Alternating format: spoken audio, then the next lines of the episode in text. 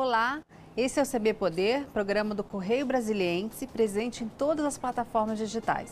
Chegamos até você pela TV, podcast e redes sociais. Se liga e participe aqui com a gente em nossas lives do Correio, que você pode escolher: Facebook, Twitter ou YouTube. Lembrando que o CB Poder é uma parceria do Correio e da TV Brasília. Eu sou Ana Maria Campos e aqui com a gente o secretário de Cultura do DF, Bartolomeu Rodrigues, o Bartô, como ele é conhecido. Bem-vindo ao CB Poder, Bartô. Obrigado, Ana. Boa tarde a todos e todas que nos assistem nesse momento. É um prazer estar aqui. Bartô, a gente está vivendo aí desde o começo do ano passado um momento difícil é, mundial, que é a pandemia. Como é que é ser secretário de Cultura no momento em que a cultura é, é tão abatida por essa crise?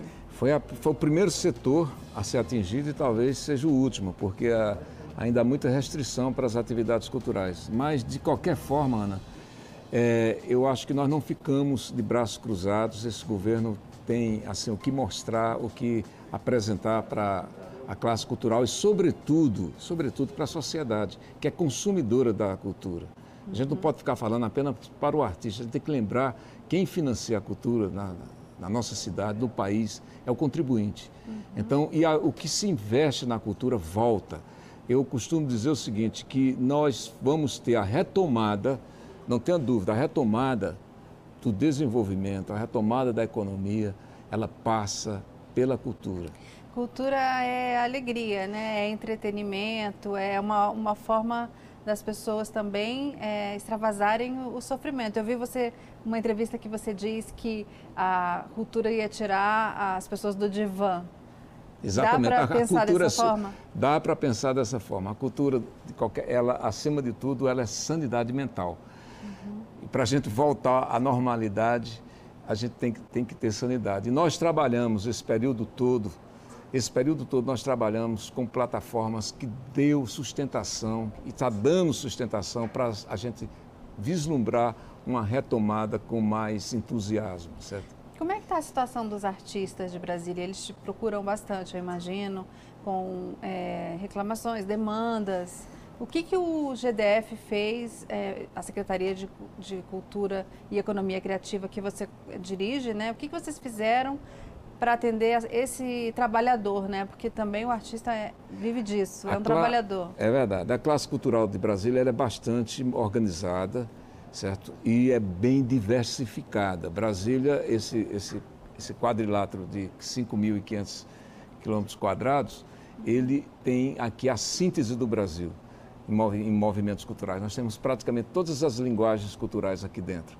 Agora, o seguinte, Claro, a primeira, primeira providência nós fomos, nós ouvimos bastante uhum. e continuamos ouvindo. A secretaria democratizou o acesso de todos os setores culturais. A gente não tem feito nada sem uma discussão profunda com todos, todos os elementos envolvidos nisso aí. Segundo, é que nós tivemos assim uma oportunidade. É, a gente tem que buscar dentro da crise algumas, algumas oportunidades. A crise nos permitiu vislumbrar melhor os setores culturais aqui em Brasília. Então, setores que estavam invisíveis, hoje eles estão mais à mostra. A Lei Aldir Blanc serviu muito para isso. Porque como era... É, por exemplo, que setores? Por exemplo, o backstage, que é, um, que é o setor que trabalha nos bastidores de quem faz a cultura. Sabe? Esse pessoal, ele tá, eles, eles não tinham acesso a recursos do, do, do Estado para fomentar atividades dele. Então, a gente enxergou, tanto que eles tinham um movimento chamado, inclusive, dos invisíveis, né?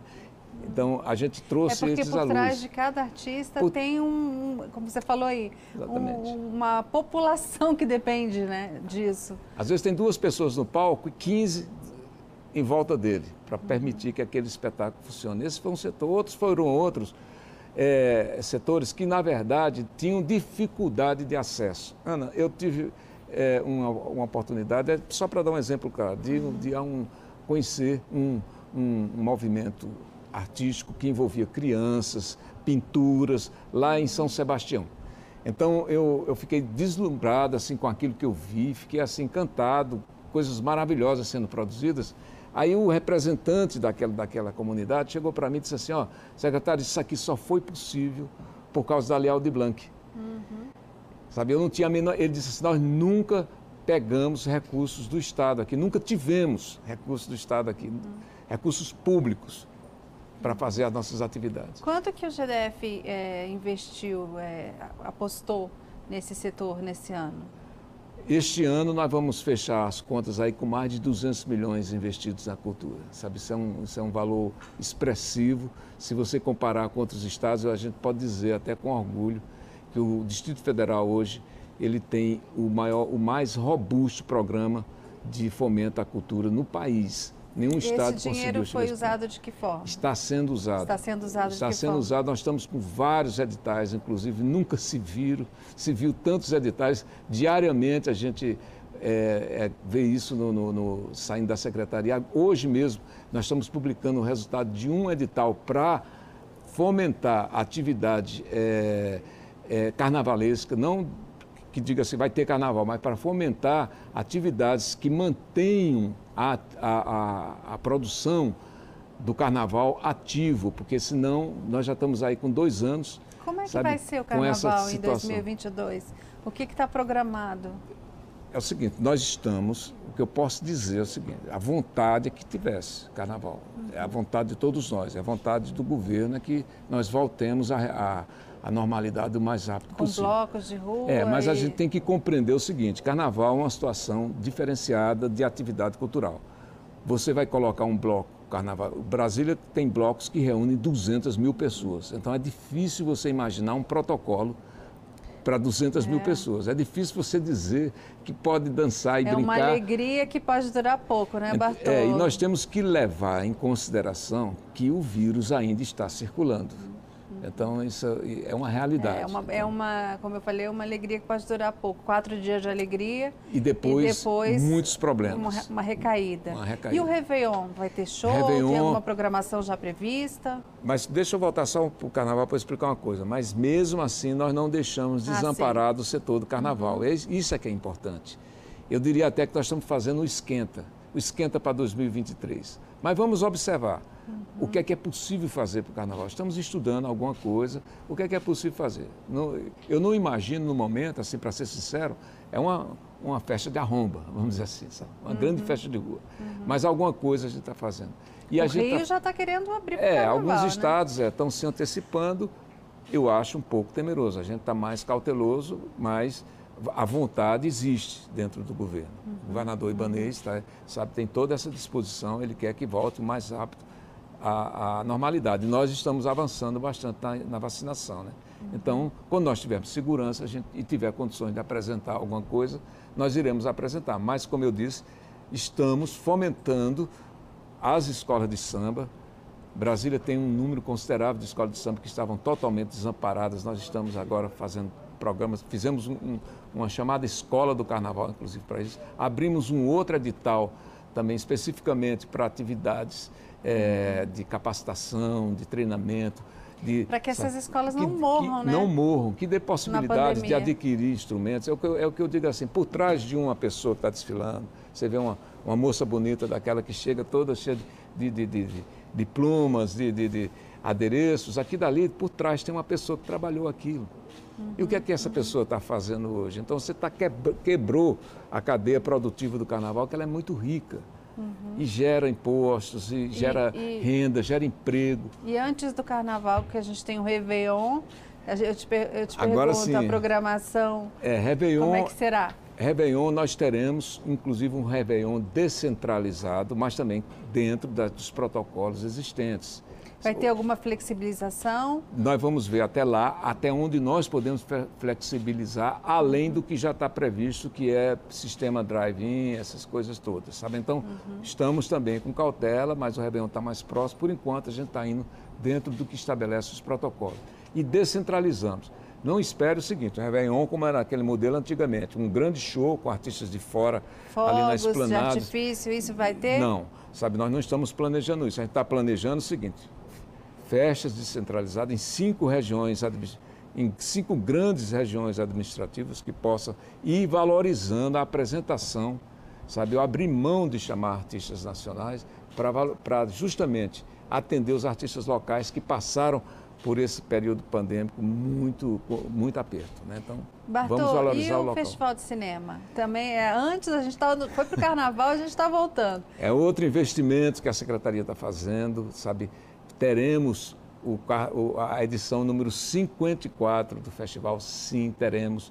Que a, no ano passado foi todo, todo online. Foi todo online. Esse, esse, ano... esse ano também o modelo é online, até porque o edital, quando nós publicamos esse edital é, no, no, no, primeiro semestre ainda, o edital chamava para uma, um, um, uma, um festival online, que tem seu lado positivo, sabe? Tem seu lado positivo. Por exemplo, o festival, ele hoje, a expectativa é que ele vai ser visto por um milhão e meio de pessoas.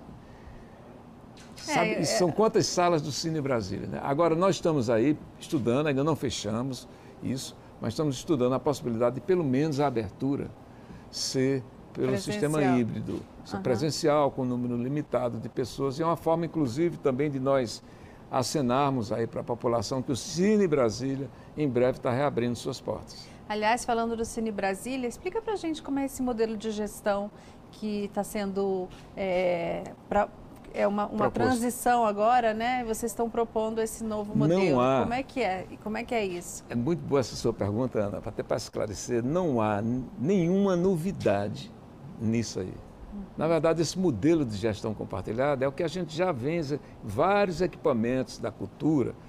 Vou dar como exemplo clássico aqui, 508, o Espaço Renato Russo, é esse modelo de gestão que a gente faz amparado no marco regulatório das, das organizações da sociedade civil. É própria, são organizações, inclusive, é, entre aspas, empresas geridas pelo movimento cultural. Uhum. Sabe, ela, ela existe, o Cine Brasília estava fora disso porque vinha há muitos anos num processo que já tinha exaurido.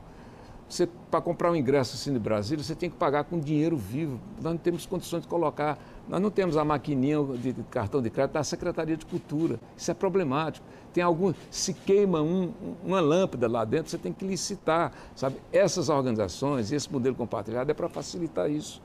Uhum.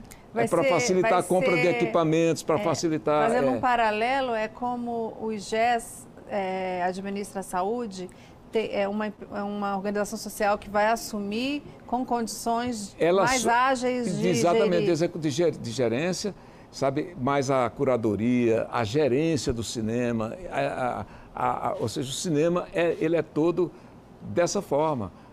Porque a gente sabe, o MAB, neste momento, está sendo gerido dessa forma. Museu de Arte Brasília. Que a gente não pode deixar o Cine Brasília ir para o mesmo caminho do Teatro Nacional, né? Que, aliás, eu acho que é uma cobrança que você deve ouvir todos os dias. Brasília espera muito a reabertura do Teatro Nacional. Como é que está a situação? de, do teatro? É, a, a, o Teatro Nacional virou assim, é, é, é, a cobrança generalizada, né? Então, o que... que foi fechado em 2014, vocês herdaram é, esse problema é porque e estão tentando resolver. Tenta se dar uma impressão, alguns setores aí dá, tenta dar a impressão que foi o governo, esse governo que fechou o Teatro Nacional. Nós não fechamos. Pelo contrário, é bom que se diga. É importante que se diga e fique bem claro a solução para o Teatro Nacional foi finalmente apontada neste governo.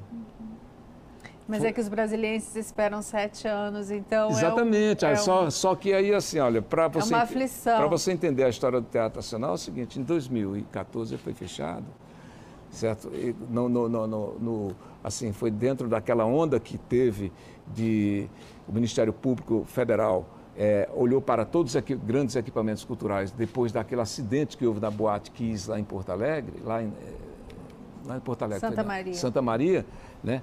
Então houve aquele acidente, aquela, é, todos os equipamentos culturais passaram por uma vistoria muito grande, é, aí por, por imposição do, do, do, do, Ministério Público Federal. Naquele momento o Teatro Nacional estava funcionando e aí fecharam. Fecharam no susto, foi assim, pum, fecha, porque não atendia um monte de regras. Se eu não me engano, naquela, naquele momento, o Corpo de Bombeiros apontou 112 é, necessidades que precisavam ser atendidas. O Teatro Nacional, se você chegar lá, ele, é uma, ele na verdade é uma, é uma espécie de cápsula do tempo. Você entra lá dentro, você está nos anos 60, quando é ele foi inaugurado. É verdade. Só que o seguinte, regras de acessibilidade, um monte de coisas mudaram. Não dá para mesmo mesmo que o Teatro Nacional estivesse assim novinho em folha, eu não poderia abrir ele agora. as cadeiras deles estão condenadas, os corredores pra, sabe, estão condenados, todos precisam de revisão para atender às regras de acessibilidade. Por exemplo, uhum. como é que se coloca um cadeirante dentro da, da, do Teatro Nacional? É, é esse é um problema que se fala desde da, do projeto de Oscar Niemeyer, que é um projeto muito bonito, não, o teatro é muito bonito, mas, naquela, mas, não tão funcional. E, não se cobrava naquela época como se cobra hoje. Então, uhum. o que, que houve? Quando se fechou, aí eu tenho que realmente dizer que houve um descaso e uma irresponsabilidade, na verdade, dos gestores passados. Uhum. Eu não gosto de ficar apontando para o passado, não, mas nesse caso é importante que se diga porque é o seguinte, ninguém, ele encomendou-se um projeto básico, uhum. pagou-se um valor para um projeto básico de fazer é, a reforma, mas ninguém moveu uma palha. Naquela época estava todo mundo pensando em Copa do Mundo, dinheiro foi para a Copa, para estádio, essas coisas todas, e o Teatro Nacional, que é a coisa, com todo respeito a, a, aos outros equipamentos, mas é o seguinte, ele, ele, ele, é um, ele é um monumento à cultura reconhecido internacionalmente. É um, é um privilégio a gente ter um teatro desse no centro de Brasília, é, né? Um privilégio. Agora, eu acho que... Mas, eu, mas para abrir, o que, é que precisa? Para abrir, o que é que precisava para abrir? Precisava, nós fomos atrás da documentação, nós fomos atrás do que foi, do, do, do que, do que deu entrada, do que foi feito inicialmente para fazer essa reforma, e nós nos deparamos com uma verdadeira, na verdade, um escárnio à memória do, do, do Oscar Niemeyer, um verdadeiro escárnio tudo desorganizado, tudo complicado, tudo, enfim. No projeto nós tivemos, de reforma? No projeto de reforma, nós tivemos que praticamente começar do zero, daí porque a demora. Uhum. Nós não sabíamos, nós não tínhamos ideia da quantidade de problemas que nós tínhamos que transpor para chegar no momento que eu vou te dizer agora. E, é uma, e digo com muita alegria, nós já concluímos tudo, toda a papelada, tudo que é necessário para, para dar início, para nós abrirmos o processo de licitação, já está pronto. Por que, que não foi feito? Porque nós já entregamos para a Caixa Econômica, nós estamos aguardando ansiosamente, com o coração na mão, sabe, que a Caixa nos dê agora a resposta às diligências que elas mes ela mesma colocou e nós cumprimos, apresentamos, estamos apenas nessa, nessa dependência. A qualquer momento sai uma decisão da Caixa. Aí, a Caixa sim, vai financiar a, a, essa reforma é, primeiro na, na, na, sala Martins Pena, não é isso? É, para você entender por que, é que eu mencionei a Caixa. É porque o, nós fizemos um convênio com com o Ministério da Justiça para obtermos recursos do Fundo de Direitos Difuso do Ministério da Justiça, uhum. voltado para isso. Então, nós conseguimos um valor de 33 milhões, tem os quebrados aí, mas números redondos, 33 milhões, para nós iniciarmos a obra na Sala Martins Pena. Certo? Então, é o seguinte... Foi agora esse... E não, esse... isso foi, isso foi em janeiro de 2020. Eu que assinei, inclusive, o convênio uhum. junto com a Caixa junto com, com, com, o Ministério da Justiça. Uhum. Só que o agente financeiro para isso é a Caixa Econômica. Então, a Caixa, para que, que se o dinheiro seja liberado, a Caixa precisa dizer, está ok. Eu preciso ver o projeto. Ter projeto viável o projeto viável de ser executado. E, e, e, atualizado, porque, como eu disse, o projeto é do passado e estava totalmente desatualizado. Para dar um exemplo assim simplório, um, um parafuso é, que, era, que estava, custava X no projeto original, hoje custa 3, 4x. Tivemos uma pandemia no meio e por conta disso... O orçamento disso, estourou. O orçamento estourou. Mas o governo do Distrito Federal, o governador Ibanez Rocha, já, já deu autorização, certo? Nós vamos fazer, a, a, vamos cobrir o que, aquilo que estourou. A gente vai para um breve intervalo. O CB de hoje conversa com o secretário de Cultura do DF, Bartolomeu Rodrigues. Não sai daí, ainda temos muito assunto por aqui.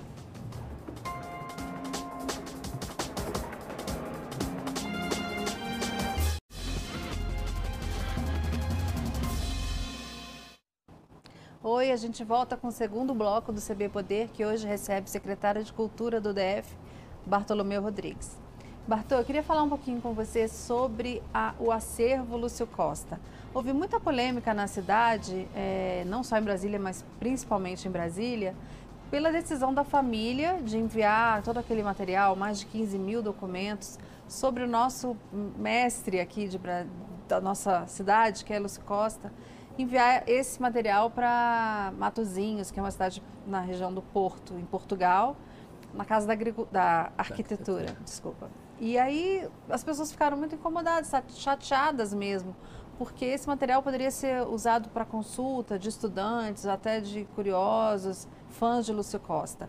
Eu vi que você é, enviou um ofício para a família, é, querendo saber informações sobre esse, o que, que, consta desse material, né? O que, que você teve de resposta e como é que você avalia esse episódio? Olha, na verdade é o seguinte, nós não fizemos apenas um ofício por, por fazer um ofício, para manifestar uma, uma, uma, posição. Nós, na verdade, estamos construindo uma, uma, uma forma de, de, de fazer com que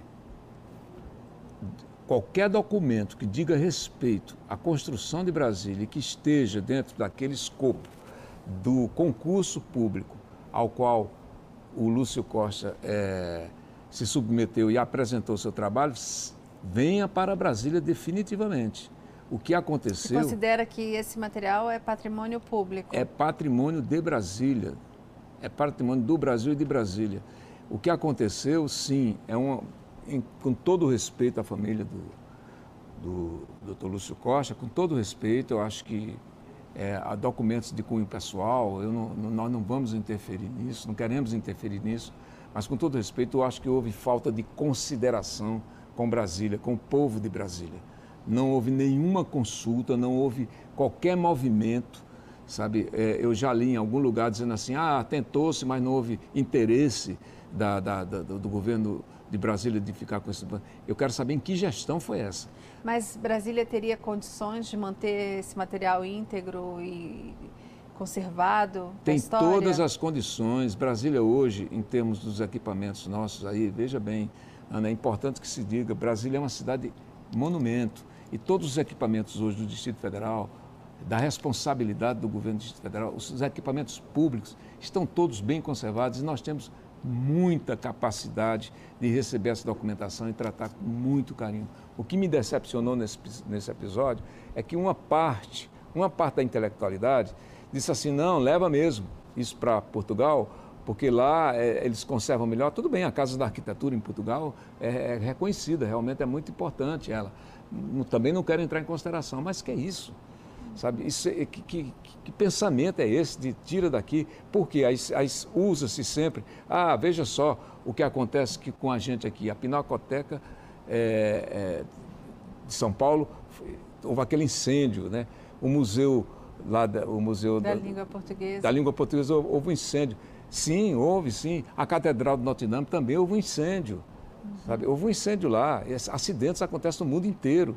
Sabe? E aqui nós não temos histórico de acidente, não. Nós temos condições, nossos equipamentos estão bem protegidos. Sabe? E seria muito bem protegido esse, esse material e serviria muito sabe? Agora dizer o seguinte, não, vamos fazer, a Casa de Arquitetura pode fazer um acordo e trazer, e, e nós temos acesso digitalmente ou virtualmente do, do, a esse equipamento. Não, não queremos, queremos o documento aqui. Por quê? Porque ele faz parte legalmente, ele faz parte. Então eu estou construindo, na verdade. Nós oficiamos a semana passada a Casa Tom Jobim também sabe, lá em, Onde no Rio de Janeiro. O material estava eu quero Nós queremos saber o que é que tem exatamente e vamos comparar com aquilo que a nova CAP possui relacionado ao concurso. Então, o equipamento, material que for, documento que, que pertence ao, ao período em que o Lúcio Costa trabalhou na nova CAP, nós queremos de volta. E vamos usar todos os meios, todos os meios, se for necessário, acionando o Ministério Público Federal, a Polícia Federal, para que esse, esse material seja trazido de volta a Brasília. Você tentou também é, trazer para cá o material que estava na Fundação Cultural Palmares, né?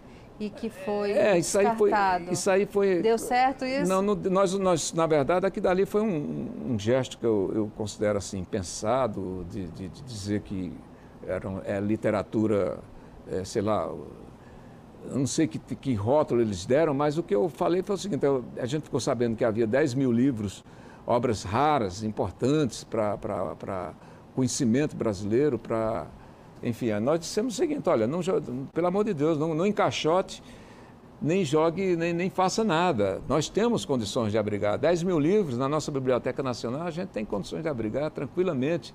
Livro é para ser lido, conhecimento é para ser difundido. É, Nós não podemos admitir nenhuma hipótese. Talvez seja um trauma é, pela forma como a cultura tem sido tratada é, é, no atual governo federal? Nos, é, nos, nos anos atuais, é, a gente tem que reconhecer que houve. É, a cultura está contaminada por esse clima que hoje a gente está vendo na política, né? É, é, no âmbito federal. A, a, o Ministério da Cultura foi reduzido a uma secretaria é, dentro do Ministério do Turismo. Então, deu-se mais importância a, ao turismo do que à cultura, né? O que eu acho que, com é. toda a importância que o turismo tem para o setor econômico, viagens, etc., mas a cultura é outro, é outro departamento, sabe? E o status tinha que ser já, resgatado. Você já voltou aí ao cinema? Já assistiu Marighella? Não, não fui ver ainda, ainda não. Ao cinema não voltei, voltei ao teatro, já, já vi duas apresentações boas aí de teatro, certo? Mas em breve a gente.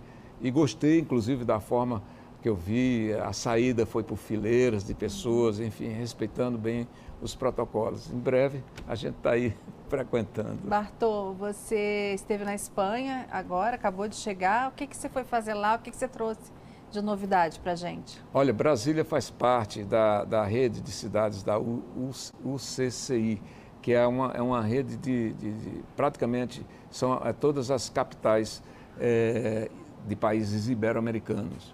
Então, estava lá Brasília, São Paulo, pelo Brasil, estava Brasília, São Paulo e o Rio de Janeiro. Mas, com todo orgulho, Brasília foi a que teve, inclusive, foi a única cidade que conversou diretamente e expôs seu pensamento numa audiência com o rei Felipe VI da Espanha, que foi muito importante, porque se tratou... Você esteve pessoalmente com pessoalmente ele? Pessoalmente com ele e pessoalmente eu manifestei não só uma saudação do povo de Brasília, do nosso governador Ibanez Rocha, mas, sobretudo, coloquei, expus para ele alguns, algum, dentro do debate que estava sendo colocado ali, eu expus alguns pensamentos é, que correspondem ao que, ao que, ao que nosso governo defende com relação à democracia, com relação ao meio ambiente, é, defesa da democracia intransigente. Eu acho que a gente tem que reconhecer que há um, uma situação em que a gente é delicada hoje no mundo, no mundo ocidental, hoje as democracias estão tão, tão, tão preocupadas com a sua eh, consolidação, né? aliás, em muitos países já são consolidados, mas nossa democracia é uma democracia jovem. Nós temos questões ambientais muito importantes no mundo inteiro. Fiz lembrar que nós somos meros passageiros. A gente tem que pensar sempre assim, que nós somos meros passageiros de uma nave espacial que a gente chama de Terra, que está aí um pouco à deriva. Se a gente não cuidar, a gente vai se perder. E como é, é, resposta, ele concedeu a sede do, desse evento? O que, que Sim, aí não, não, não, é como resposta, é que nós nos candidatamos e, e, uhum. e, e houve consenso de que o Brasília será a, a, a cidade é, capital das culturas ibero-americanas em 2022. Então, nós estamos, a partir daí, com uma responsabilidade muito grande. Quando vai ser esse? A partir da, do 2022 inteiro, em diante. Todo atu... ano. É, uhum. todo, é o ano inteiro. Uhum. Então, nós vamos ter uma série de eventos relacionados a, a, essa integração com, essas, com esses países. Isso é muito importante, porque vai haver um encontro de culturas aí muito forte. As embaixadas desses países certamente estarão envolvidas nós, atualmente, a capital ibero-americana de culturas é, é a cidade do México, então vai, esse título vai ser passado para Brasília. A gente deve fazer uma solenidade formal para isso no começo do ano. Eu estou planejando que a gente faça isso por ocasião do aniversário de Brasília, certo? Então, é, em abril. E a gente preparar Brasília para receber muitos eventos culturais é, decorrentes desse, desse... A gente tem uma, uma esperança de que em 62 anos de Brasília esteja uma situação mais tranquila a, em relação à pandemia e possa fazer uma, uma festa maior. É, tudo isso, inclusive, deixa a gente muito otimista, né? Porque vem justamente no período em que a gente acredita que as coisas estejam mais arejadas, né? A gente esteja conversando e abraçando as pessoas com mais tranquilidade e, sobretudo, consumindo cultura, que é fundamental para a gente sair dessa condição né, de confinamento que atravessamos esse período todo. É, agora eh, já começa a liberar a, o uso de máscara, né? O, governador pretende já, estava próximo, um decreto para não usar mais máscara em locais fechados. Você não teme que isso pode acabar trazendo um retrocesso nesse, nesse avanço aí dos eventos e das... Não, das, a gente está, olha, veja da bem... abertura nós, de Brasília. Nós estamos confiantes. Agora é o seguinte, a, a população tem fazer a sua parte. O governo está fazendo a sua parte e está dizendo como deve ser essa liberação. Isso é importante. Não é que o governo está assim, olha, tá, tira a máscara, tá, por exemplo, do, em, em, locais públicos. Mas nos, no, nos locais fechados tem máscara. Não significa que você vá extrapolar isso. Vamos estar vigilantes quanto a isso. A população tem que fazer a sua parte. Tem que fazer a sua parte porque é, depende muito do comportamento de cada um de nós, sabe? Então é uma questão de, de, de, de, você colaborar, sabe? De você compreender que o vírus continua circulando, mas precisa vacinar. Eu já estou, inclusive, me preparando para receber a, a dose de reforço. Né? Ah, né? Então, já vou receber a dose, já recebi a segunda, já estou uhum, preparado para receber a, a, dose de reforço, certo? Mas, mesmo assim, eu tenho todas as, tomo todas as precauções que o, que o momento exige. Né? Joia. Obrigada, Bartô. O CB Poder fica por aqui. Obrigada pela companhia. Até a próxima. Tchau. Obrigado.